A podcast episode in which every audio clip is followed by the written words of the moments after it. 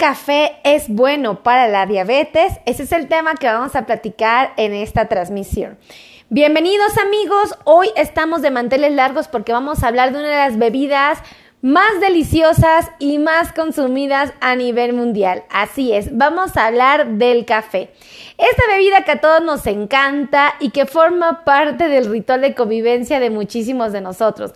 La verdad es que el café tiene un aroma muy, muy atractivo y es una bebida altamente consumible desde, uff, desde la historia de la humanidad. La verdad es que el cafecito es muy rico, no lo puedo negar, creo que es una de las bebidas más atractivas que existen, a mí me encantaría poderlo tomar con mucha frecuencia, pero tiene unos pequeños detalles que inocentemente a veces desconocemos y que es importante señalar, más si tenemos una condición tan específica como es la diabetes. Así es que vamos a empezar a hablar de ese tema. Yo les pido que por favor compartan, compartan, compartan, compartan, pero por favor compartan esta transmisión porque el tema está increíble y muy interesante. Vamos a hablar de que eh, normalmente la gente toma café Primero porque nos motiva a tener un excelente estado de alerta. Muchas personas tomamos café por cuando nos sentimos desgastados, desganados, agotados, cuando estamos así como, como, que, como que no tenemos mucha energía. Y bueno, hasta cierto punto es razonable porque la cafeína puede tener un impacto muy interesante a nivel del metabolismo. Debes de saber que evidentemente al momento de incrementar nuestro estado de alerta, al momento de reducir la fatiga, y al momento de aumentar la energía en las personas hace que sea una sustancia que todos querramos beber, ¿no? Y bueno, algo que tengo que reconocer es su agradable sabor y su agradable olor. Ahora, otra de las cosas que tenemos que platicar del café es que forma parte del ritual de muchos o de muchas de nuestras convivencias. La verdad es que tienes una amiga y que dices, vamos a tomarnos un cafecito. O sea, es la excusa perfecta para podernos a platicar. Tienes una visita en la casa y le ofreces un cafecito. Eh, vas a un restaurante con la familia, comes muy a gusto con ellos y al final te pides un cafecito. Si te das cuenta, el café forma parte de la vida diaria de las personas. Tanto en las... Perdónenme todos. Tanto en las prácticas diarias que tenemos de alimentación como en los rituales de convivencia. Entonces, obviamente se volvió un producto altamente consumible a nivel mundial. Yo sé que existen diferentes tipos de café, unos que tienen, están muy concentrados, otros que están más ligeritos, pero bueno, algo que quiero que sepas es que existen científicos e investigadores que aseguran que tomar café puede ser una buena idea simplemente porque nos provee de aminoácidos de evidentemente azúcares, cafeína, vitaminas, minerales e inclusive señalan que nos ofrecen antioxidantes. Pero déjame decirte algo, la cafeína que te ofrece el café te va a brindar una un componente que te ayuda como tal al estímulo del sistema nervioso. Por lo tanto, esto es lo que te va a estar en un estado de alerta. Ahora, la cafeína no solo la vamos a encontrar en el delicioso café, la cafeína también la podemos encontrar en el té, en el chocolate, en los refrescos y por supuesto hasta en bebidas de tipo energetizante. Entonces, voy, hago este hincapié, señalo este punto porque la cafeína, que es el componente más importante del café, es el que puede influir en el control o no de la diabetes. Ya les va la explicación. Resulta que hay muchos científicos que han estudiado el efecto del café. Neri Antonio Ponce, muchísimas gracias. Neri nos acaba de regalar 75 estrellas. Neri nos regaló 75 estrellas. Neri nos regaló 75 estrellas. Sí. Un beso, Neri. Que Dios multiplique esas estrellas en tu hogar. De verdad, muchas gracias. Las valoramos mucho, mucho, mucho. Gracias, Neri. Entonces, eh, sí, sí quiero resaltar este punto de que el cafecito lo han estudiado muchos científicos porque hay estudios que dicen que sí afecta, otros dicen que no y hay un debate, hay una controversia. Bueno, pues déjame decirte, hay estudios que señalan que el café no tiene una repercusión directa en los niveles de glucosa. Y esto pues obviamente da mucha, tranquilidad y muchos eh, profesionales de salud dicen, puedes tomar café libremente, no pasa nada, este, te sugiero nada más que lo tomes sin azúcar, no le pongas miel y no hay ningún problema. Pero hay otros que estamos como en alerta y estamos así como observando el café porque nos da un poquito de desconfianza. ¿Y por qué decimos esto? Porque hay estudios muy específicos que señalan que la cafeína es una sustancia que puede poner al cuerpo en estado de alerta, lo que significa que puede provocar descargas de adrenalina, lo que conlleva a que la adrenalina puede llegar y estimular a un órgano que se llama hígado.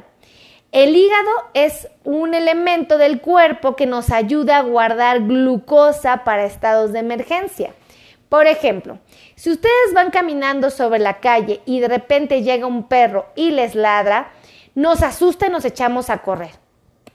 ¿Cómo es que escapamos de la mordida del perro? Porque hubo una descarga de adrenalina. La adrenalina provocó que nos... Bueno, el susto provocó la descarga de adrenalina. La adrenalina llegó, estimuló al hígado, el hígado soltó azúcar, el azúcar se metió a la sangre y de la sangre el azúcar se pasó al músculo.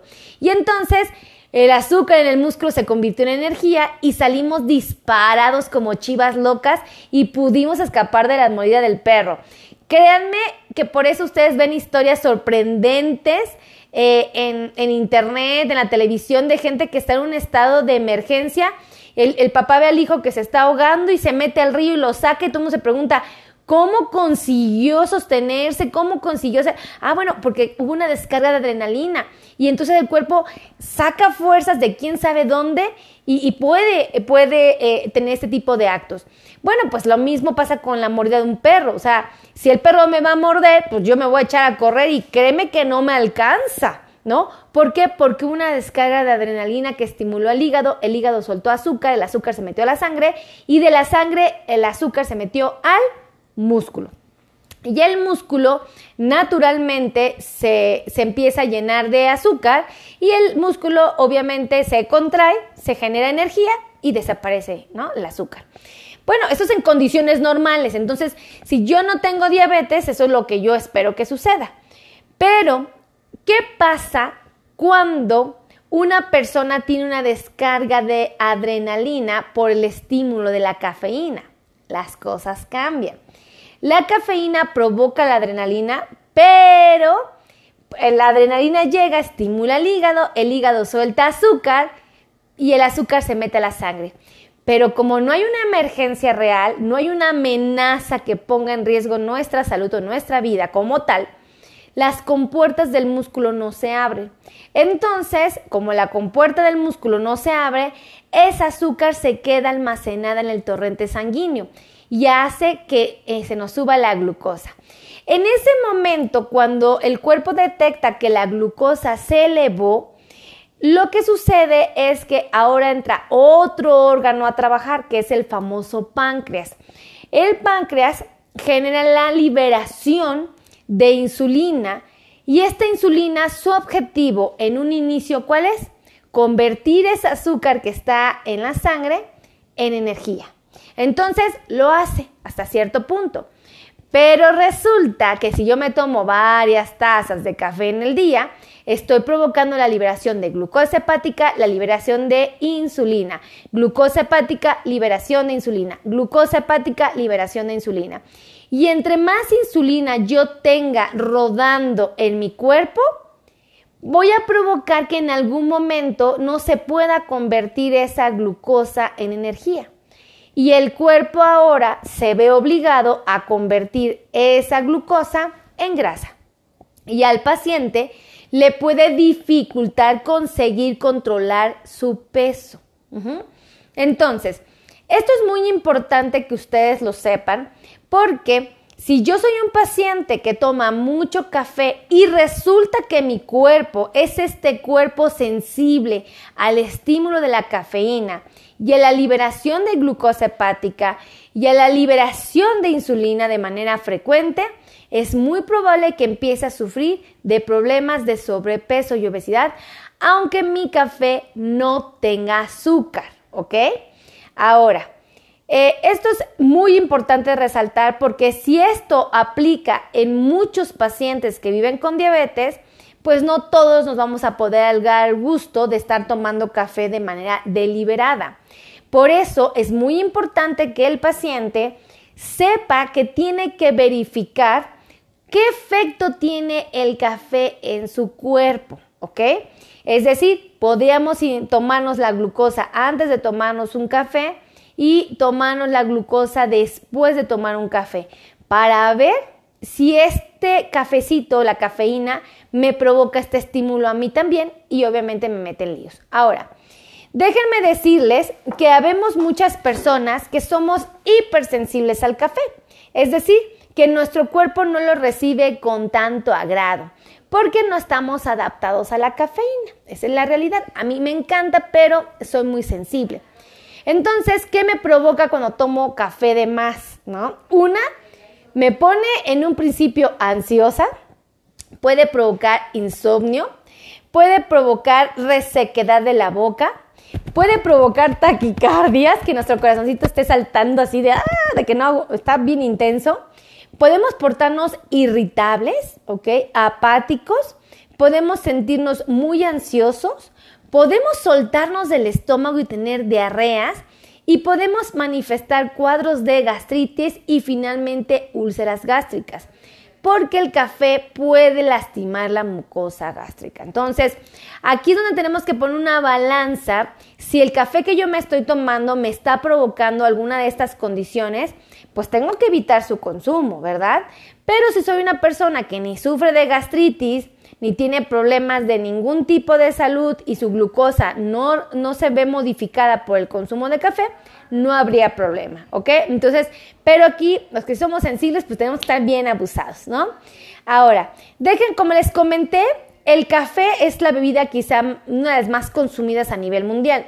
Pero, ¿qué fue lo que provocó el que tuviéramos estas modificaciones metabólicas, la cafeína.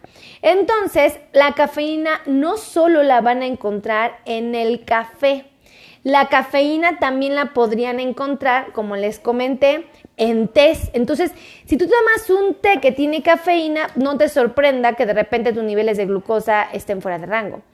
Si en chocolates también puedes encontrar la cafeína, la puedes encontrar en los refrescos, por ejemplo, y lo puedes encontrar en las bebidas energéticas. Ahora, también hay estudios que señalan que cuando una persona toma café y es susceptible a esta sustancia, a la cafeína, pueden haber aumentos de presión arterial de tipo sistólica y diastólica. Puede haber un descontrol hormonal en algunas ocasiones y puede aumentar la resistencia a la insulina, es decir, la capacidad de que esta hormona controle los niveles de glucosa. Entonces, si tú eres un paciente que tiene problemas de resistencia a la insulina y la cafeína te provoca más problemas de resistencia, pues obviamente no te podemos recomendar el consumo de, café y sobre todo de manera frecuente. Obviamente un problema de resistencia a la insulina que va a provocar eh, sobrepeso, obesidad y finalmente dificultad del control de glucosa. Entonces, tenemos que saber si nosotros como pacientes con diabetes somos susceptibles de esto. Ahora, ¿qué dicen los científicos? Bueno, no pasa nada. Si tú quieres tomar café, lo puedes hacer. Yo te recomiendo que a medida de lo posible el café lo tomes descafeinado y nos sugieren que no tomemos más de una o de dos tazas al día. Es lo que sugieren para que podamos tener cierto grado de equilibrio.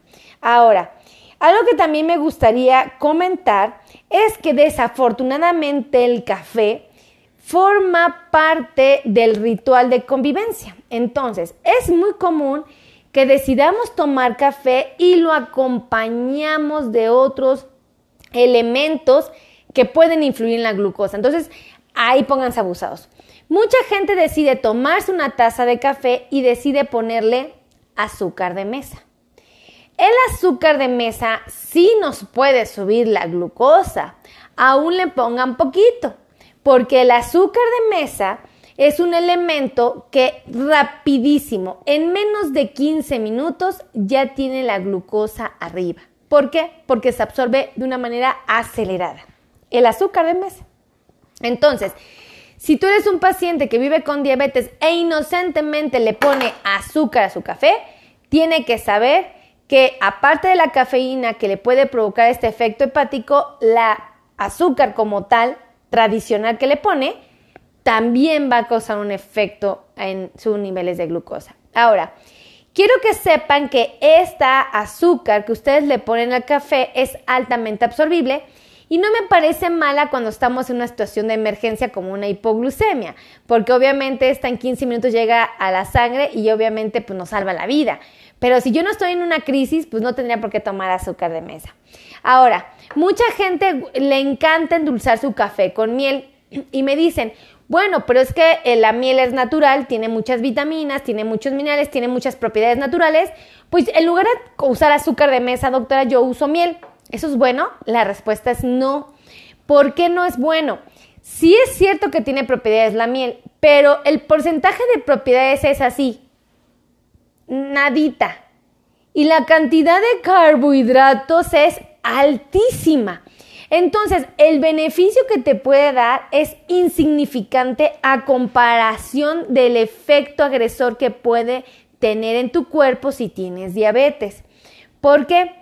Porque los carbohidratos que tienen la miel van a disparar tus niveles de glucosa. Fíjate qué tan rápido disparan tus niveles que en menos de 15 minutos ya está esa, esos carbohidratos ya están en tu sangre, en menos de 15 minutos. O sea, es muy rápida. Igual la miel la ocupamos para una crisis de hipoglucemia. Le decimos al paciente, si tu azúcar, eh, tu azúcar en sangre está por abajo de 70 miligramos sobre decilitro y te sientes mal, rápido tómate algo que te suba la glucosa. Imagínense que ponemos y comparamos al azúcar de mesa con la miel. Este paciente en hipoglucemia se puede tomar tres cucharaditas de azúcar de mesa diluidas en un vaso de agua o puede tomarse tres cucharaditas de miel y con eso sus niveles de glucosa se regulan y en menos de 15 minutos el paciente ya anda bien. Imagínense qué tan rápido sube la glucosa. Entonces, si tú tomas tu café con azúcar de mesa o con miel, piénsalo dos veces porque inocentemente vas a disparar tus niveles de glucosa. Ahora, también mucha gente decide tomar leche con el café o tomar leche con un cafecito, ¿no? Eh, debes de saber que la leche también tiene carbohidratos. Entonces, si tú tomas una taza de café y por ejemplo, vas a una tienda estas donde venden cafecitos bien sabrosos y tu café es con leche y tienes esta cantidad de leche y esta cantidad de café, debes de saber que esta cantidad de leche que, que estás viendo en un vaso tradicional que consumimos a diario tiene azúcar. Y ese vasito de leche tradicional tiene esta cantidad de azúcar, que son alrededor de 15 gramos de carbohidrato. Si te das cuenta, un inocente vaso de leche tiene mucha azúcar. No es mala la leche, es una herramienta muy valiosa para obtener vitaminas, minerales, calcio, proteína, en fin. Pero debes de saber la cantidad de azúcar que inocentemente te estás consumiendo en un simple café con leche. Entonces, si tú compras un vaso de estos que venden en las tienditas que trae leche, y que trae café y todavía le ponen una, un jarabito para que le dé sabor a no sé qué cosa rara, ¿no? Porque hay unos que los venden de cerezas y que de no sé qué y que de no sé qué tanto. Y entonces te lo tomas y entonces tú dices, ay, pues es un café, ¿qué tanto me puede subir el azúcar? Pues esto, esto es lo que te va a subir. Entonces, tú lo tienes que pensar y decir, ¿valdrá la pena tomarme mi café con leche? No lo sé. Sí, de que vale la pena, vale la pena. La pregunta es, ¿me convendrá hacerlo si yo tengo diabetes? Esa es una pregunta muy interesante. Ahora, si tú le sumas el efecto de los carbohidratos que tiene la leche y le sumas el efecto de la cafeína que podría provocar a nivel hepático, es cuando dices, creo que tal vez no valga tanto la pena este sacrificio. De vez en cuando no va a pasar nada, pero si es un evento repetido, tres veces al día, mm, yo creo que sí va a tener una repercusión tarde que temprano.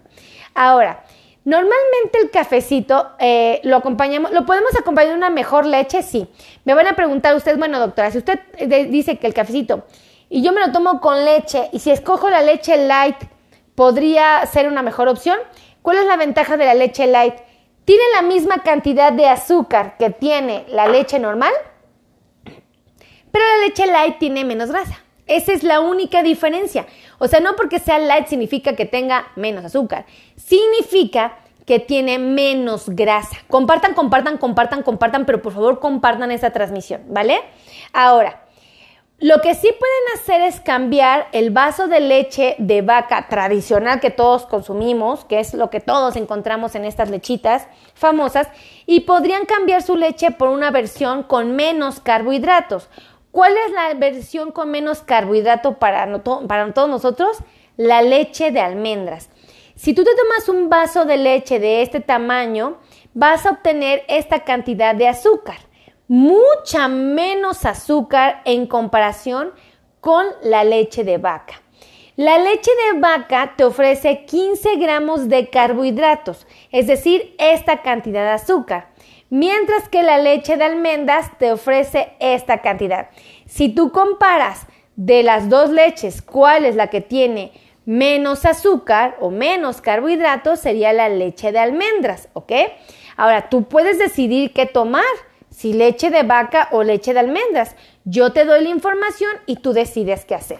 Ahora, también algo que tenemos que reconocer es que muchas veces tomamos café con leche y aparte lo acompañamos de un cereal, es decir, nos encanta comer, eh, tomar el café con pan.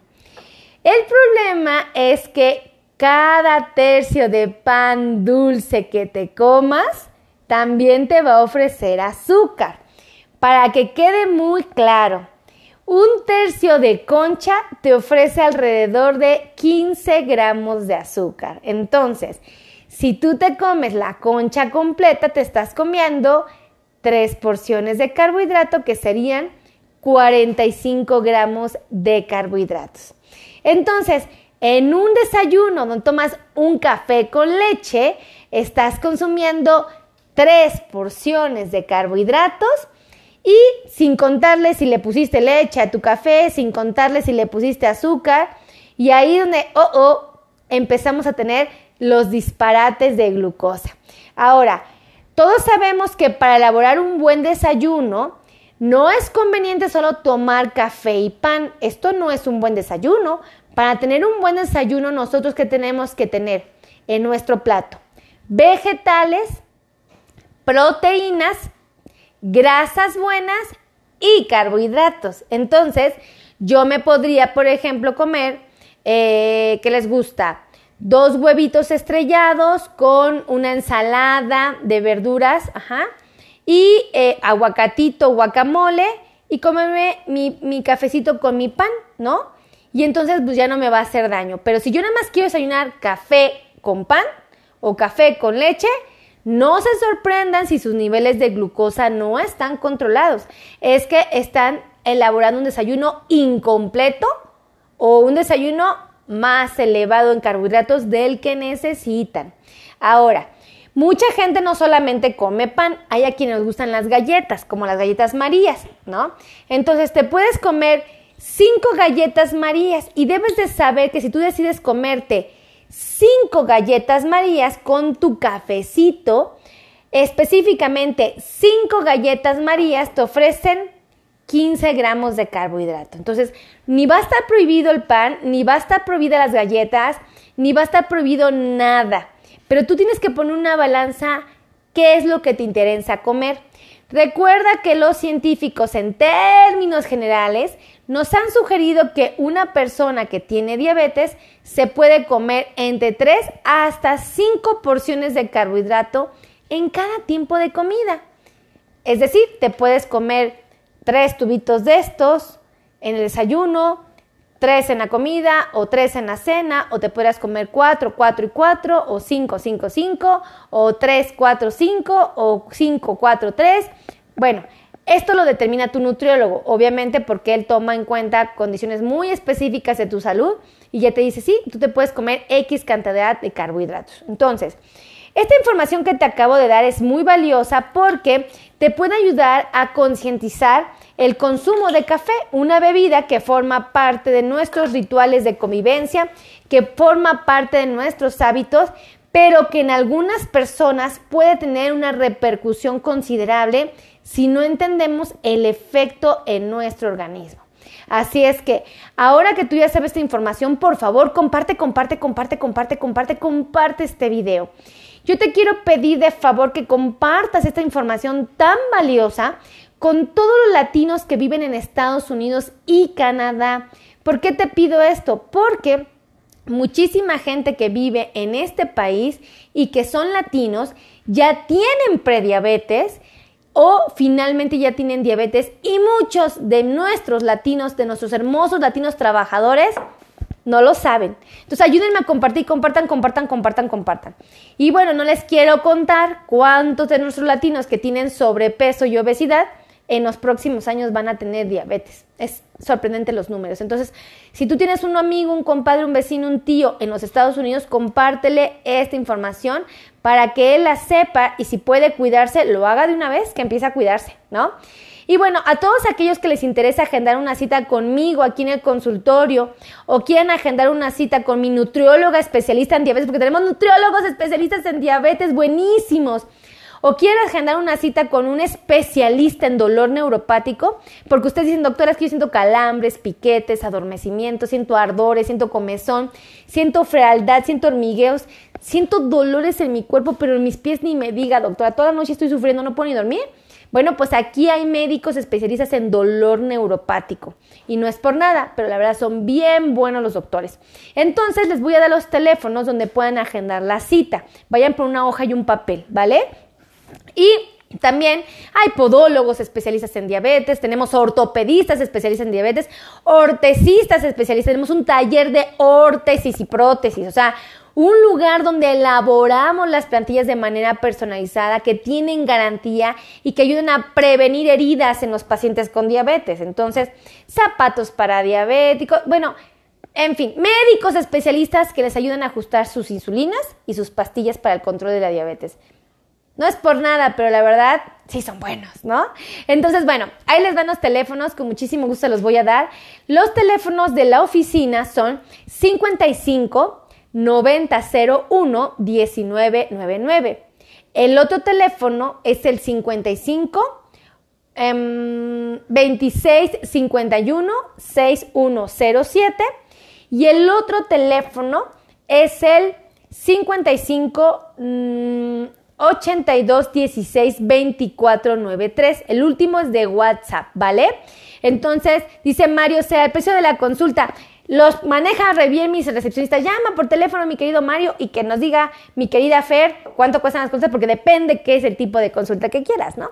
Tenemos consultas presenciales, pueden venir, y tenemos consultas virtuales. También están muy prácticas para los que viven en el extranjero. Son bonitas las consultas, la verdad. Bueno, a mí me gustan mucho. Y bueno, pues finalmente ustedes saben que yo grabo para YouTube todos los días. De lunes a domingo yo soy la esclava de YouTube porque amo YouTube, amo a mis pacientes, amo a toda mi comunidad que vive con diabetes y yo de verdad grabo de lunes a domingo para que ustedes aprendan bien de esta enfermedad. Así es que vayan a mi canal de YouTube y vean mis 1057 videos que tengo. Ah, les dan. Mi canal de YouTube, mi primer canal se llama Melissa Tejeda y tengo un segundo canal, amigos, donde eh, estoy apenas grabando, tengo pocos videos, pero están bien buenos, son podcasts para cuando tú estás lavando los trastes, para cuando estás eh, cocinando, cuando estás planchando, cuando estás haciendo la tarea a los niños, cuando estás lavando el coche, cuando estás pintando. Si estás ocupado pero te quieres entretener algo, mis podcasts son buenísimos. en YouTube los puedes encontrar mis podcasts. Igual me encuentras con mi nombre, Melisa Tejeda Podcast. Son videos o podcasts muy, muy padres porque te entretienen mucho y te informan cosas bien valiosas, ¿no? Y bueno, pues también ustedes saben que tengo otras plataformas. Me encanta subir material a Facebook Live. Todos los días de lunes a viernes grabo live. También grabamos eh, de lunes a domingo TikToks muy útiles, muy útiles, de verdad bien padres. Y también en Instagram estamos. Entonces, Vayan a mis plataformas, pónganme, doctora, yo vengo de aquí, vengo de allá, soy su cuate de esta plataforma de YouTube, soy su cuate de Facebook, soy su cuate de TikTok, pónganme ahí en los comentarios. Y yo les quiero pedir que me escriban aquí abajito en la cajita de comentarios de qué quieren que les hable la próxima vez. ¿Quieren que les hable de neuropatía diabética? ¿Quieren que les hable de eh, por ejemplo, de problemas de erección, quieren que les hable del pan para diabéticos, quieren que les hable de la piel de un paciente con diabetes, quieren que les hable de cómo prevenir amputaciones, quieren que les hable de cómo cortar las uñas cuando se vive con diabetes, quieren que les hable de la sandía, del melón, de la guayaba, de la papaya, de las frutas, de las verduras. Ustedes escríbanme con precisión de qué quieren que les hable y yo con muchísimo gusto de eso les voy a platicar. Pero háganmelo saber en la cajita de comentarios, si no yo no voy a estar enterada qué les interesa que platique. Así es que cuídense mucho que dice, dice, ah, pero se me pone Lupita Chávez, neuropatía, por favor, ese tema. Uy, sí, este es muy bueno, Lupita. Voy a hablar de neuropatía y aparte tenemos un doctor aquí increíble para los dolores neuropáticos. ¿eh? Ah, no, la verdad, bueno es poco. Bueno, es poco. De las frutas y las verduras, me pone Kenia. Ah, muy interesante, claro que sí. Pónganme, pónganme aquí abajito de qué quieren que les salga y con mucho gusto.